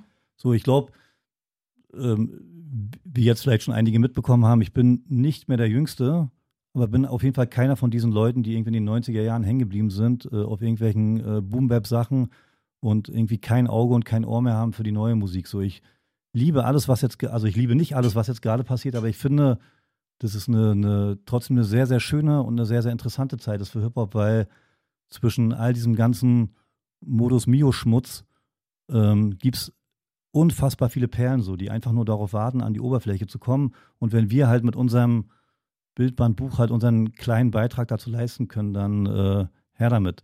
Zum Beispiel, wen ich wirklich unfassbar feier, ist äh, Helikopter. Und wenn du dir halt anguckst, wie wenig monatliche Hörer der halt hat und wie krass der rappen kann, mhm. was der für geile Mucke macht, so. Auch live. Ja, Mann, der Typ Anders. ist einfach ein Monster, ein Monster am mhm. Mike. Ist so, das der, der dich am meisten geflasht hat in den letzten Monaten? Ähm, er und äh, Pressluft Hanna. Mhm. Bin ich unfassbarer Fan von äh, die Art, wie sie rappt so und äh, die Wörter, die sie wählt und wie sie die halt delivert, so, das ist pff, einfach Endlevel so. Mhm. Liz finde ich sehr, sehr spannend. Ähm, Escape auf jeden Fall, sehr, sehr geiler Rapper. Mann, es gibt einfach viele, sehr, sehr viele. Das finde ich so schön, dass du eben ähm, nicht nur so dieses, ja, ich arbeite jetzt mit Flair und mit Spectre und überhaupt, ich bin richtig cool. Überhaupt gar nicht. Äh, geh mir weg mit deinem Untergrundschmutz, Julia. Sondern dass du halt auch immer ähm, offen bist und die halt auch wirklich, also nicht, dass ich dir jetzt jeden Tag drei Links schicke, aber ne, wenn ich halt sage, ey, du musst dir das anhören, naja, wie so äh, Jungs aus Leipzig, DK Dando Shoutout so, ähm, die machen halt so geilen Rap, so und das ist wirklich so, was wir als unseren Hip-Hop, also jetzt nicht Decadando als, das sind die jetzt so, ne? Aber es gibt so viel Untergrund-Rap, der für mich widerspiegelt, was mein Hip-Hop ist. Da gibt's im Mainstream sehr, sehr wenig, wo ich mit d'accord gehe und sage, oh, ich höre jetzt das den ganzen Tag, weil, ne, zum Beispiel in Döll könnte ich den ganzen Tag ja, hören. Beide Alles, Brüder, was also der Madness, macht, Madness ja, genauso, beide. Madness und Döll. Hammer. So, weißt du, ich habe halt eher mein Zuhause im Untergrund gefunden und deswegen ist mir das so wichtig, dass wir das in dem Buch halt auch so ein bisschen nach oben holen aus diesem kleinen, schwammigen Etwas, womit niemand von außen was anfangen kann und dann eben auch ähm, sagen können, ey, vielleicht machen wir eine Release-Party, vielleicht machen wir dazu eine Vinyl. Ähm, wer weiß, was dann noch alles kommt mit diesem ja, Buch. Da gibt's da gibt es unendlich viele Möglichkeiten. Zum Beispiel kann man wie so eine Lesung machen halt. Man fährt in die Städte, wo die, oder halt in die Bundesländer, wo die beiden Künstlerinnen halt herkommen, mhm. mietet irgendwie ein kleines Café, lädt die beiden Künstlerinnen ein. Jeder performt irgendwie ein, zwei Songs. Wir lesen ein bisschen aus dem Buch vor oder erzählen ein bisschen was zu der Geschichte. Dann könnte man jeden Künstler fragen, ob er uns exklusiv einen mhm. Song zur Verfügung stellt. Wir bringen halt einen Soundtrack raus. Mhm. So, wir machen vielleicht, keine Ahnung, vielleicht ein kleines Festival. Weiß, mhm wer weiß, wo die Reise hingeht. Auf jeden Fall, ich habe, äh, das kennst du sicherlich selber, so dass man so ein, zwei Mal im Jahr, so hat man immer so einen Moment, wo man denkt, Mann, Alter, wozu hat man das jetzt die ganzen Jahre gemacht und äh, alles geht den Bach runter mhm. und so. Und dann kommen aber wieder so eine Momente und man ist irgendwie wieder so Feuer und Flamme und hat irgendwie wieder Bock so und weiß, wofür man halt die letzten 30 Jahre halt, man, es klingt immer so pathetisch, aber halt geblutet hat, so weißt du, und äh, sein ganzes Herzblut da irgendwie reingesteckt hat. Und äh, ich habe auf jeden Fall, ich habe richtig Bock drauf und es wird, es wird geil sind halt die Herzensprojekte, die man halt ja. für, für sich auch macht, ne? So, ja. das, ähm, das finde ich sehr schön bei dem Projekt, dass wir da beide auch absolut gleich ticken. Wenn du zurückblickst, du warst ja gerade schon ein bisschen pathetisch mit deinen 30 Jahren, ja, äh, dass man 30 Jahre zurückblickt. Ähm, würdest du sagen, dass du für dich erfolgreich bist? Denke schon, ja. Also es gibt sicherlich viele, viele Bereiche so, ähm, wo ich gerne noch besser werden würde. Aber ich bin auf jeden Fall, also mit der, mit der Position, die ich habe, glücklich bin ich auf jeden Fall. Also mit der Position, die ich jetzt gerade habe, so. Und es gibt wirklich Momente, wo ich dann irgendwie nachts im Bett liege, an die Decke gucke, alles ist still um mich herum, meine Frau schläft und ich denke mir einfach so, boah, krass, Alter. Das ist der kleine Junge irgendwie aus, aus Wolgast, aus so einer kleinen 12.000 Seelengemeinde, irgendwie jetzt äh, Fotograf ist, mit kleinen, mit großen Künstlern zusammenarbeitet. Nochmal so für Spectre, der Setfotograf ist wirklich für mich einer mhm. der krassesten kreativen Köpfe, die wir in Deutschland haben. Und ähm, ja, ich bin einfach dankbar, dankbar und glücklich. Gibt es noch Sachen, von denen du träumst? Ja, ganz, ganz viel. Klar, auf jeden Fall. Dürfen jeden wir daran teilhaben? Ja, klar könnt ihr daran teilhaben. Also ich würde, es gibt immer noch so, so Künstler, mit denen ich sehr, sehr gerne mal irgendwie arbeiten würde. Also zum Beispiel ein Haftbefehl, ein Sido würde ich gerne mal vor der Kamera haben. Ein Materia, ähm, gerade wahrscheinlich, weil er halt der Künstler aus meiner, aus meinem alten Bundesland ist, aus Mecklenburg, der quasi so. MacPom. Genau, MacPom. Wie die Brandenburger sagen. Mecklenburger Jung auf jeden Fall. Wir sagen immer MacPom. so, und, äh, und der einfach für uns die Fahne hochhält und ähm, dann äh, bin ich seit anderthalb Jahren irgendwie so ganz tief in diese UK-Rap-Szene irgendwie eingetaucht und bin komplett fasziniert, was da alles, was da musikalisch ist gestört, oder? Wirklich. Hm. Vor allen Dingen äh, auch so junge, junge Kids, die einfach einen riesengroßen F geben auf alles und sich quasi aus allen Genres bedienen, ob es jetzt Jungle ist, Drum and Bass, Grime, Garage, ähm, Dubstep, weiß der Geier und daraus einfach irgendwas, das alles in irgendeinen Topf schmeißen, einmal kräftig umrühren äh, darüber splitten und das einfach die fresheste Musik überhaupt ist so. Und ich hätte Bock, irgendwie mal nach für zwei, drei Wochen nach London zu fliegen und ähm, dort halt mit Künstlern halt zu shooten. Entweder bei denen in der Hood oder im Studio oder auch auf Konzerten irgendwie. Also wenn irgendjemand diesen Podcast hört, der eine Connection nach London hat, schreibt mir auf Instagram oder schreibt Julia. Hast du in deinem Alltag auch manchmal das Gefühl von diesem du hast zu viel Routine, es ist so leblos, man kommt irgendwie nicht voran, weil es klingt alles so, weißt du, als ähm, bist du so ein Lebemensch und die Sachen äh, kommen zu dir, weil du hast natürlich auch dafür gearbeitet, also ne, die fliegen dir jetzt nicht zu und du hast einfach nur Glück. Ähm, aber gibt es auch so Momente, wo du da sitzt und dir denkst so, boah, ich habe keinen Bock mehr und es ist alles einfach nur meh? Ja, klar, gibt es ganz, ganz oft. Ich bin eh generell so ein Typ, so, ähm, ja, eher schon emotional, so ich denke sehr, sehr viel nach, grübe sehr, sehr viel. Und ähm, klar gibt es diese Momente, so, wo man sich vorkommt wie in einem Hamsterrad. So, man macht jeden Morgen irgendwie die gleichen Sachen. Aber ich hatte ja irgendwie äh, eingangs erwähnt, dass ich halt noch ein zweites Standbein habe ähm, und habe quasi zwei Jobs. Den einen mache ich zwei Tage die Woche. Und, Willst du uns äh, verraten, was es ist? Ja, klar, kann ich sagen. Also ich bin, habe halt ähm, im Saturn in Potsdam halt einen Stand und mache halt Mobilfunkverträge seit mittlerweile, glaube ich, weiß ich nicht, 15, 16, 17 Jahren. Und äh, habe irgendwie einen sehr, sehr großen Kundenstamm, den ich mir halt über die Jahre hinweg erarbeitet habe. Und ich würde die gar nicht Kunden nennen, ich würde die einfach mein Netzwerk nennen, so, weil ich glaube, ich könnte, selbst wenn ich da morgen aufhören würde und ich würde Klopapier verkaufen, würden wahrscheinlich ab dem Zeitpunkt alle meine Kunden halt ihr Klopapier exklusiv bei mir kaufen. So, und ähm, diese Arbeit da, also eigentlich ist es keine Arbeit für mich, weil ich habe quasi nur Kontakt mit Leuten, die ich mir über 17 Jahre aufgebaut habe und ähm, für halt sehr, sehr coole Gespräche. Äh, und den Rest der Woche bin ich halt als Fotograf unterwegs und bin da halt ja auch nie nur an einer Stelle, sondern bin halt in ganz Deutschland unterwegs, mache verschiedene Sachen, von Eventfotografie bis zu privaten Shootings, bis zu meiner Arbeit halt in diesem ganzen Hip-Hop-Kosmos. Mhm. Und äh, also langweilig wird mir seitdem nicht mehr. Aber ich habe halt, ähm, also als ich dieses Gleichgewicht noch nicht gefunden habe, also ich habe, glaube ich, von 2017 bis 2020 bin ich halt zweigleisig gefahren, dass ich vier Tage die Woche im Saturn stand und parallel dazu diese ganzen Shootings gemacht habe. Und da bin ich dann wirklich so nach zwei, drei Jahren an meine Grenzen gekommen, dass ich gesagt habe, das geht so nicht weiter. Ich habe keine Zeit mehr für nichts irgendwie, ähm, funktioniere einfach nur noch und habe halt gemerkt, so, dass ich so langsam meine, meine Leidenschaft und meine Liebe irgendwie daran verliere. Und einfach nur noch so eine leblose Hülle werde, mhm. die halt irgendwie ja, Dinge abarbeitet. Und das will ich nicht. Ich will nicht nur einfach nur Dinge abarbeiten, sondern ich will ja was kreieren. Welcher Teil deiner Arbeit, Entschuldige, äh, welcher Teil deiner Arbeit fühlt sich denn an wie Arbeit? Die Nachbearbeitung der Bilder. also das Shooting an sich ist, Mann, ich liebe das einfach so, keine Ahnung, mit, mit grundverschiedenen Leuten irgendwie zu tun haben und mhm. äh, mir auch irgendwie ihre Geschichten anzuhören und äh, ja, mit den Leuten irgendwie eine gute Zeit zu haben, gute Bilder abzuliefern. Aber dann nachher, wenn du irgendwie bei einem 8-Stunden-Shooting, keine Ahnung, 1500 oder 2000 Bilder gemacht hast und dann schon im Auto sitzt, nach Hause fährst und dann denkst du schon, fuck, Alter, was habe ich gemacht? Dann musst du dich an den Rechner setzen und dann geht, der, geht das Theater los, Bilder selektieren. Dann hast du eine Vorselektion mhm. gemacht, dann sind es immer noch 600 Bilder. Dann denkst du dir, ey, ich kann jetzt keine 600 Bilder abliefern. Dann gehst du in die Nachselektion, dann sind es noch 250. Dann gehst du dann nochmal, ich glaube, Spectre sagt immer Kill Your Darlings, mhm. quasi. Und wenn man dann nach stundenlanger Selektierung dann die finale Auswahl getroffen hat, dann musst du die Bilder halt noch bearbeiten. Und das ist dann der Arbeitsteil. Das ist dann der Arbeitsteil, genau, aber der muss halt sein. Also ich kenne genug Fotografen, die halt ihre, ihre Rohdateien aus der Hand geben und mhm. die von jemand anders bearbeiten lassen, aber das weiß mhm. ich nicht. Ich kann das irgendwie nicht. Das ist mein Baby und äh, ich muss das Ding vom Schuss bis zum finalen mhm. bearbeiteten Bild muss ich das irgendwie, ich muss das selber machen. Finde ich auch ein guter Ansatz. Aber ich kann auch Leute verstehen, die es abgeben. Also ja, ja, klar. bin da. Vielleicht bin ich auch noch nicht auf dem Level so. Das, also mhm. noch geht das alles, ich kann das alles handeln irgendwie.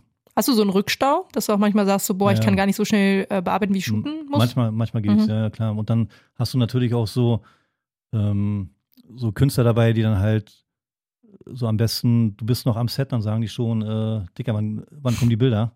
Schick mal rüber, ich muss posten. Hast du schon die ersten Bilder fertig? Du bist noch am Set. hast schon die ersten Bilder fertig? Wann kommen die? So, und dann gibt es natürlich Leute, die sagen, ey, mach dir keinen Stress. Ähm, wenn du fertig bist, bist du halt fertig. Mhm. Aber ich mag es eigentlich eher so, wenn Leute sagen, sie, also sie geben mir eine Deadline. Mhm. Wenn mir jemand sagt, mach dir keinen Stress, dann kann es doch schon mal so vier oder fünf Wochen dauern, bevor die Bilder kommen, weil dann mache ich mir wirklich keinen Stress, sondern bearbeite erstmal alles links. Aber das sind dann die. Leute, die dir drei Tage später eine WhatsApp schreiben Richtig. und sagen, äh, kannst du schon abschätzen, wann? Genau. äh, da fühle ich mich übrigens selbst ertappt. Ich habe ja. dir auch letztens gesagt, mach dir keinen Stress. also sieben Tage später, äh, sag mal, Olaf, äh, kommt das auch mal? Ich fand es ganz spannend, dass du auf Instagram Leuten geschrieben hast, dass sie dir Fragen stellen sollen für den Podcast heute. Hast du noch im Kopf, was da für Fragen kamen von den Leuten? Im Kopf habe ich es nicht. So, ich habe jetzt gerade mal geschaut und äh, habe jetzt gerade ein paar Fragen gefunden, ja. Ah, okay. Welche Tipps würdest du deinem jüngeren Ich geben? Ist ja quasi mhm. das, was. Das, was Tamara dich genau, gefragt hat. Genau, richtig. Also nochmal, seid nicht nachtragend. Okay, welche Hip-Hop-Größe möchtest du irgendwann mal noch shooten? Ja, also wie gesagt, in Deutschland auf jeden Fall äh, Sido sehr gerne. Mit äh, Hafti würde ich gerne mal arbeiten. Wen ich super spannend finde, äh, ist Kolja Goldstein. Wir standen irgendwann schon mal in losen Kontakt, so als er noch bei Instagram, glaube ich, knapp 1000 oder 1500 Follower hatte. Und hatten uns auch irgendwie lose mal verabredet, irgendwie, dass ich mal nach Amsterdam fahre und ihn da halt mal shoote. Aber dann ist der ja gefühlt über Nacht irgendwie durch die Decke gegangen. Und äh, also den finde ich einfach so. Und äh, das vielleicht auch nochmal, ähm, dass ich wahrscheinlich, wenn ich Künstler irgendwie spannend finde, die jetzt nicht vom politisch korrekten Standpunkt aus spannend finde, sondern einfach mit einem Auge des Fotografen. Irgendwas, keine Ahnung, wie die aussehen, wie, wie sie sich kleiden vielleicht, äh, wie sie sich bewegen und dann, ich sehe quasi ganz, ganz viel in meinem Leben, sehe ich quasi in Bildern so. Und mhm. ich habe dann sofort irgendwie äh, irgendwas im, im Kopf, was ich gerne machen würde und ähm, schreibe die dann an. Und mal antworten sie und mal antworten sie mhm. nicht. So, was gibt's hier noch an Fragen? Berichte von deinen Jakobereien. Ah, okay, wahrscheinlich von meinem, von meinem Jakobsweg, ja. Das wollte ich auch noch fragen.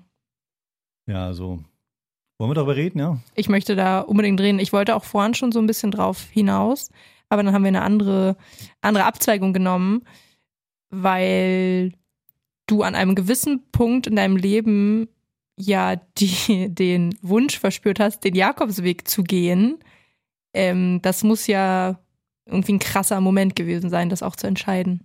Ja, war es auf jeden Fall. Also ich war 2009 an so einem Punkt, dass ich wirklich sechs Tage die Woche gearbeitet habe und ähm, dann meistens von um 10 bis 20 Uhr, also quasi übertrieben gesagt, du bist im Dunkeln aus dem Haus und bist im Dunkeln wieder nach Hause mhm. gekommen. Hattest nichts mehr vom Leben. Und war dann irgendwie an einem Punkt, dass ich ähm, ja, irgendwie ausgebrannt war und mir überlegt habe, eh, entweder machst du jetzt genauso weiter, wie du jetzt, jetzt gerade mhm. irgendwie gemacht hast und wirst halt, wirst irgendwann umkippen mhm. oder keine Ahnung, wirst irgendwann die Liebe an allem verlieren, irgendwie, an allem, was dir Spaß macht und wirst einfach irgendwie nur noch funktionieren. Und ich ähm, hatte damals einen Freund, der ähm, kurze Zeit mal äh, im Gefängnis gesessen hat, nicht lange, und der kam wieder raus. Am Tag seiner Entlassung haben wir uns dann quasi bei ihm zu Hause getroffen. Und das Erste, was er gemacht hat, er ist auf mich zugelaufen und hat gesagt, du musst unbedingt dieses Buch lesen.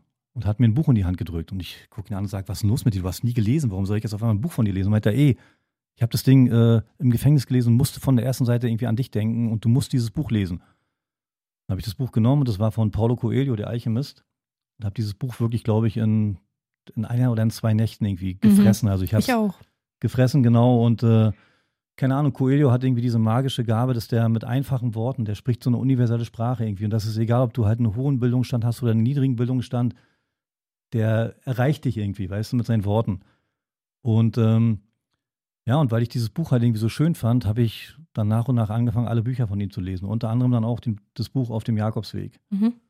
Und irgendwie alle meine Freunde hatten so keine Ahnung, viele sind Wakeboard gefahren, einige haben, sind, sind Crossen, also Motocross gefahren, andere waren Surfer oder Kiter. Also jeder hatte irgendwie so eine, so eine Sportart für sich, irgendein Hobby. Aber ich hatte irgendwie nichts für mich, so weißt du, und habe dieses Buch gelesen und habe gedacht so, boah, das ist es, was ich machen will. Ich will nicht, äh, keine Ahnung, mich äh, auf irgendein Wakeboard stellen, ich will nicht mit einem Motorrad irgendwie durch die Gegend fahren. Ich will mir einfach einen, einen Rucksack aufsetzen und will einfach, einfach laufen und zu mir finden, so, weißt du, so, keine Ahnung, der Weg zu mir selbst. Hab dann an meine Agentur angerufen, hab gesagt, ey, äh, hab denen das ganz kurz geschildert, dass ich mich irgendwie ausgebrannt und leer fühle und dass ich eine Auszeit brauche. Und die waren so cool und haben gesagt, ey, du bist ein äh, wertvoller Mensch hier für uns und äh, nimm dir so lange Zeit, wie du willst. Wenn es fünf Wochen sind, sind es fünf, wenn es sechs, sieben, acht Wochen, wir kriegen die Zeit schon überbrückt.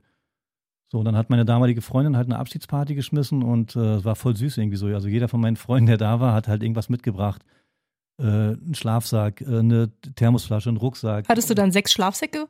Nee, äh, die haben sich untereinander ah, okay. abgesprochen, genau.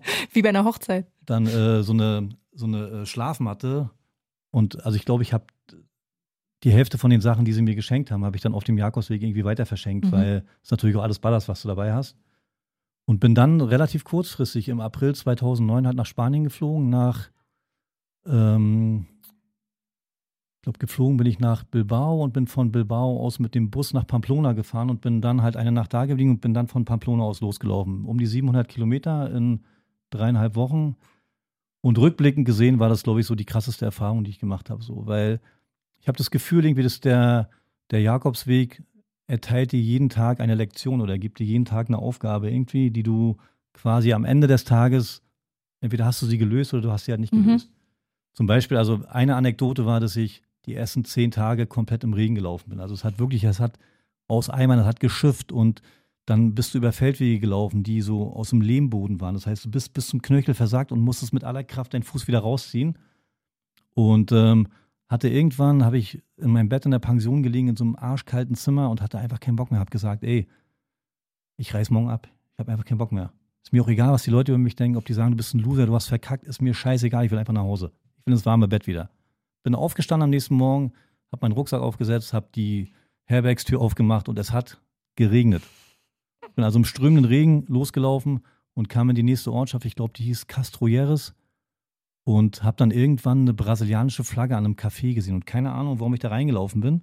Bin in dieses Café reingegangen und das erste Ding war schon, das erste Zeichen, dass im Eingangsbereich ein Bild in einem Bilderrahmen hing, wo der Wirt drauf war von dem Lokal und mit Paulo Coelho im Arm. Ich dachte so, Dicker, du hast mir gerade noch gefehlt hier, ich habe keinen Bock mehr. Dass du weißt, wie der aussieht. Genau. Ich weiß gar nicht, wie der aussieht. Ähm, na doch, auf seinen Büchern sind ja manchmal hinten so Bilder von ihm drauf gewesen. Und ähm, auf jeden Fall bin ich dann reingegangen, dann kam der Wirt an, dann habe ich einen Milchkaffee bestellt und ein Baguette, habe mich hingesetzt und habe wirklich eine Fresse gezogen so.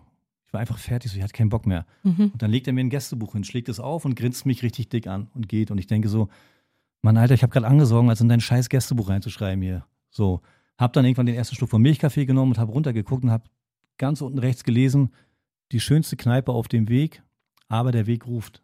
In Liebe Harpe. Weil Harpe Kerkeling ist ja bekanntermaßen den Weg gelaufen oder ein Teil davon. Und dann hat es bei mir Klick gemacht, habe ich gedacht, Digga, du bist doch nicht hier, um Urlaub zu machen, Alter. Du wusstest, dass es anstrengend wird. Du willst diesen Weg laufen, um zu dir selbst zu finden, um irgendwie mal ein bisschen Ruhe zu kriegen. Hör auf rumzujammern, bezahl die Scheiße jetzt hier, nimm den Rucksack rauf und raus mit dir. Jetzt wird weitergelaufen. Und von dem Moment an habe ich nie wieder, auch nur für eine Sekunde irgendwie, ähm, schlechte Laune gehabt oder habe mich beklagt über irgendwelche Sachen, sondern ich habe einfach durchgezogen, weißt du. Hast du durchgängig in Pensionen geschlafen? Mm, Oder nee, ich habe mir den? Luxus gegönnt und habe alle sieben Tage habe ich mir ein Hotelzimmer genommen. Ah, krass. Mm, Aber du warst komplett alleine auf ja, dem ja, Weg, komplett ne? alleine. Also ich bin alleine rübergeflogen, aber du bist ja eigentlich nie so richtig alleine. Mhm. Das Gute ist halt auf dem Jakobsweg, dass du entgegen deinem Leben in der Gesellschaft, wenn du jemanden triffst, sagst du einfach, hola, man kommt irgendwie ins Gespräch. Entweder ist es ein Spanier, ein Italiener, ein, keine Ahnung, da kommen ja Leute aus aller, Mhm. aus aller Herren Länder her, hin. Und wenn du keinen Bock mehr auf denjenigen hast oder wenn du halt denkst, okay, der läuft zu langsam, zu schnell, du willst gerne wie alleine sein, dann sagst du einfach Buen Camino, guter Weg und gehst einfach weiter. Niemand ist dir böse so. Mhm. Und äh, das fand ich sehr, sehr angenehm. Und ja, genau. Hattest du Angst vorher, bevor du das gemacht hast? Also ob reicht deine Fitness, reicht dein Equipment? Nee, davor überhaupt nicht, aber ich hatte, glaube ich, Angst vor meinen eigenen Dämonen. So. Und ich glaube so, es gab so Momente und ähm, Situationen, gerade ähm, es gibt in Spanien diese Mesetas, das sind Hochländer, du läufst bis auf 1000 Meter Höhe und oben sieht es aus wie ein MacPom. kein Baum, kein Strauch, einfach nur flaches Land. Und der Wind pfeift wirklich den ganzen Tag dir um die Ohren. Und irgendwann fängst du an, keine Ahnung, irgendwie mit Selbstgesprächen. So, und dann, keine Ahnung, dann kommt halt, du läufst halt irgendwie und dann klopft auf einmal so links auf die Schulter, so symbolisch einer von deinen Dämonen, keine Ahnung, Sachen, die man vielleicht in der Vergangenheit, wo man sich irgendwie scheiße verhalten hat oder so und die man irgendwie ganz tief in sich begraben hat. Und dann hörst du so eine innere Stimme, die dann halt sagt, Hallöchen, Dicker, hast du mich vergessen, hier bin ich wieder. Und dann musst du dich quasi, du kannst dich ja nicht ablenken. Du Mhm. hast kein Telefon dabei, du hast Hm. niemand, mit dem du dich unterhalten kannst. Du hattest dein kannst, Telefon nicht dabei, Doch, doch, ich hab's dabei Doch. gehabt, aber ich hab's, aber halt aus, ne? ich hab's Und irgendwo. Äh, genau, im Rucksack Mhm. drin gehabt und hab's dann aber äh, abends immer angemacht, um mich dann halt zu Hause kurz zu melden, dass ich angekommen bin. Mhm. So, und dann musst du dich halt deinen Dämon stellen so und musst dich damit auseinandersetzen. Ich glaube, ich habe dann auch, ich habe ganz, ganz vielen ähm, Leuten irgendwie vom Jakobsweg aus geschrieben und habe mich für irgendwelche Sachen entschuldigt. und bei 90 Prozent der Sachen kam irgendwie, oder bei 90 Prozent der meinst Leute, du, genau, kam irgendwie zurück, hä, wovon redest du? So, also anscheinend habe ich es irgendwie als Problem gesehen oder, ja, keine Ahnung, oder die, oder es war so lange her, dass die es gar nicht mehr auf dem Schirm hatten. Mhm. Aber mich hat die Sachen, mich haben die Sachen halt beschäftigt und ähm, ja, das, das war sehr, sehr angenehm. Mhm. Aber ich habe halt auf dem Jakobsweg auch gelernt, so, äh, ich bin seitdem sehr, sehr gern mit mir alleine zusammen. Also ich brauche nicht ständig irgendwelche Leute um mich herum. So, ich war früher so eine richtige Rampensau, die immer im Mittelpunkt stehen musste. Und jetzt genieße ich das manchmal so, wenn ich alleine bin, so weißt du. Einfach für mich. Ist das das Größte, was du gelernt hast auf dem Jakobsweg? Oder Fähigkeit, die du erlangt hast? Mhm. Das auf jeden Fall. Dann, äh, dass man sich seinen, seinen Dämonen halt stellen muss, dass es auf jeden Fall nicht besser wird, wenn man die, wenn man alles, ich meine, wir Männer, uns Männern wird ja eh nachgesagt, dass wir äh, Weltmeister im Verdrängen sind, so, dass wir halt. Frauen auch. Ja, genau, aber man sagt uns ja, Männern ja, halt voll. speziell, genau, Absolut, genau, ich weiß, was du richtig. meinst. Und, ähm, und sicherlich gibt es bei uns auch solche und solche. Mhm. Also soll ja nicht alle über einen Kamm stellen, aber das habe ich auf jeden Fall ge gelernt, so dann ähm, mich selbst zu ertragen, wenn man das, also, oder selbst, mich selbst zu lieben. Das ist eine oder, große Fähigkeit. Ja, genau. Oder so mit mir selbst alleine zu sein. Und dann habe ich so, keine Ahnung, wenn es einen Streit gibt zwischen Kopf und Bauch, dass ich immer auf mein Bauchgefühl höre. Mhm. Das ist spannend. Hättest du denn gedacht, dass du das jemals machst? Auf gar keinen Fall. So, also, keine Ahnung. Also ich wusste bis dahin auch nichts von diesem Weg. Ich wusste nicht, dass es einen Jakobsweg gibt und äh, Hm. habe mich auch, wie gesagt, ich habe nur dieses Buch von Paulo Coelho gelesen, Mhm. nachdem ich vorher schon, keine Ahnung, fünf, sechs, sieben, acht Bücher von ihm verschlungen habe. Und dann kam dieses Buch. Und ich glaube, bestimmte Bücher kauft man sich auch nicht, sondern die finden einfach den Weg zu dir, Mhm. weißt du? Und ich habe, glaube ich, jetzt schon, den Alchemisten habe ich bestimmt seit 2009, weiß ich nicht, 15 oder 20 Mal verschenkt irgendwie, weißt du?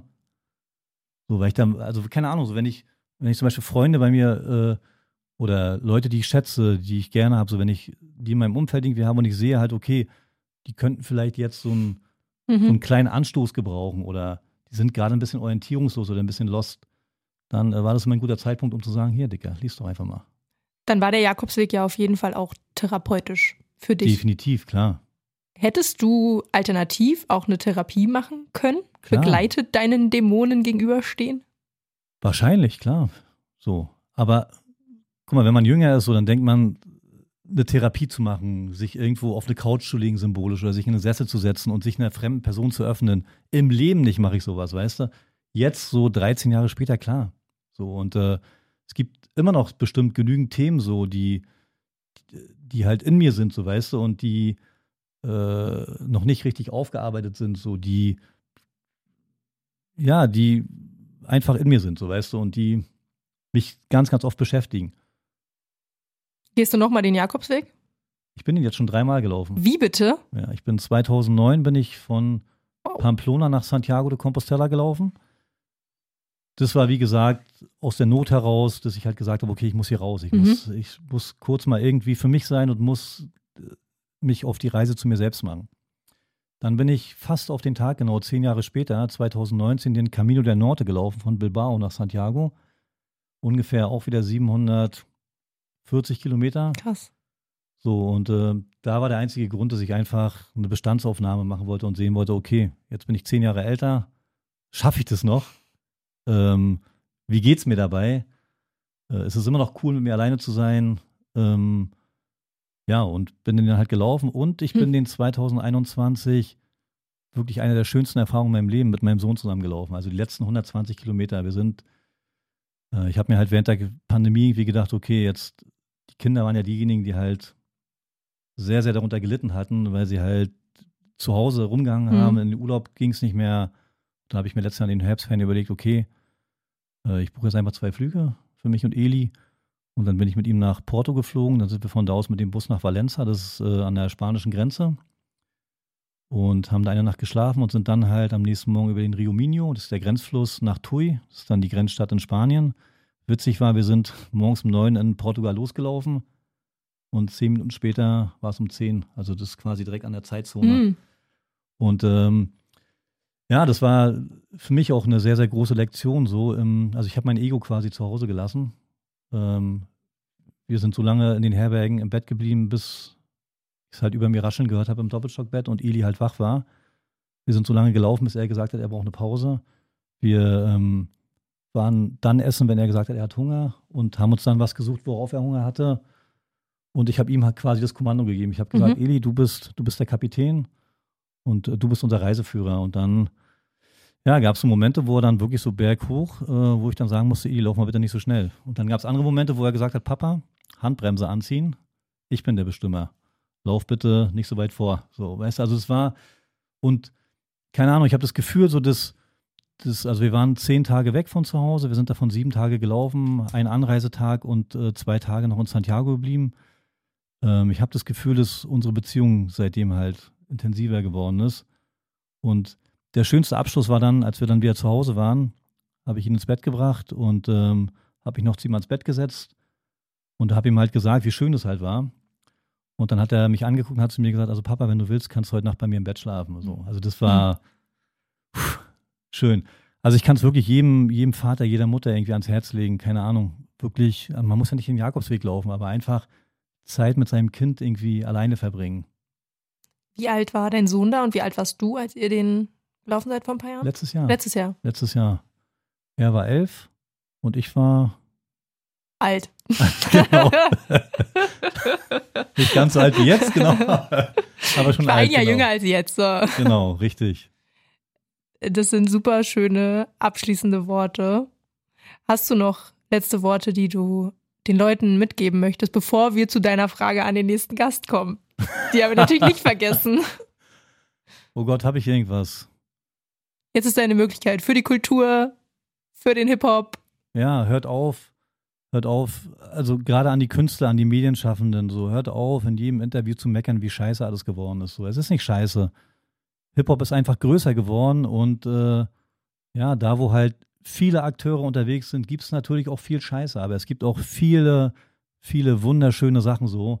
Und ähm, Minimum kommt einmal die Woche irgendwo auf diesem Planeten halt ein Song raus oder ein Album raus, der, der es einfach wert ist, den länger zu hören als, als ein, Ein Wimpernschlag. Genau, richtig, als ein Wimpernschlag. und ja, man, seid lieb zueinander und genau. Was ist deine Frage an meinen nächsten Gast? Wann hast du dich in Hip-Hop verliebt? Das ist so klar, dass diese Frage kommt. Ich habe sie dir mit Absicht nicht gestellt Genau. heute, weil dann hätten wir, glaube ich, schon 50 Minuten nur über die Liebe zu Hip-Hop gesprochen. Ach, hätten wir, glaube ich, gar nicht so lange. Also, ich, äh, haben wir noch so viel Zeit? Natürlich. Oder? Ja. Also, eigentlich ist es, wir waren auf der Klassenfahrt. Ich war damals jung, sehr, sehr jung. 1984 und auf der Klassenfahrt gab es immer, dass die Lehrerin gesagt hat, zwei aus der Klasse gehen zum Kino und gucken halt, welcher Film läuft. Und die entscheiden dann quasi, in welchen Film abends gegangen wird. So, und ich bin dann, glaube ich, mit einem Klassenkameraden ins Kino und haben an, diese, an diesen Aushang geguckt und haben irgendwelche Leute halt gesehen, die getanzt haben, die Buchstaben an irgendeine Wand gemalt haben, auf Schwarz-Weiß-Bildern und sind dann zurück und haben gesagt, äh, wir haben einen Film gefunden. Und weil wir natürlich noch kein Englisch sprechen konnten, hieß der Film halt B. Art Street. Mittlerweile wissen wir alle, der Film hieß Beat Street. Und dann sind wir ins Kino und wir haben in der ersten Reihe gesessen und äh, vor mir war so ein Metallgeländer. Wahrscheinlich damit keiner von den Sitzen runterfällt, ich weiß es nicht. Auf jeden Fall, als der Film losging und die Anfangssequenz kam, habe ich schon gestanden, habe mich äh, über das Metallgeländer gelehnt und habe quasi an der Leinwand geklebt und habe diesen Film halt irgendwie aufgesaugt. Bin dann wieder zurückgefahren in meine Heimatstadt und habe den Film, solange der im Kino lief, halt, bin hinten aus, dem, aus der Vorstellung raus und bin vorne in die nächste Vorstellung wieder rein. Manchmal, keine Ahnung, dreimal am Tag irgendwie.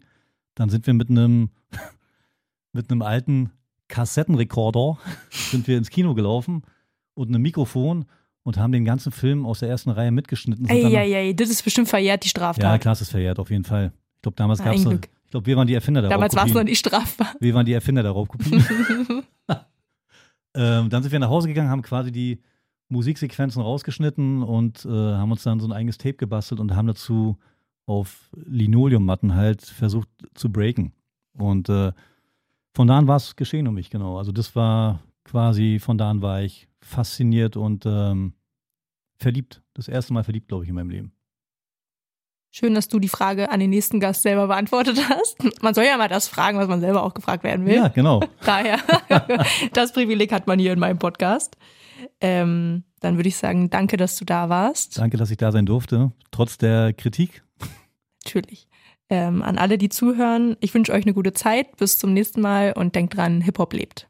Yeah. Und Hip-Hop liebt.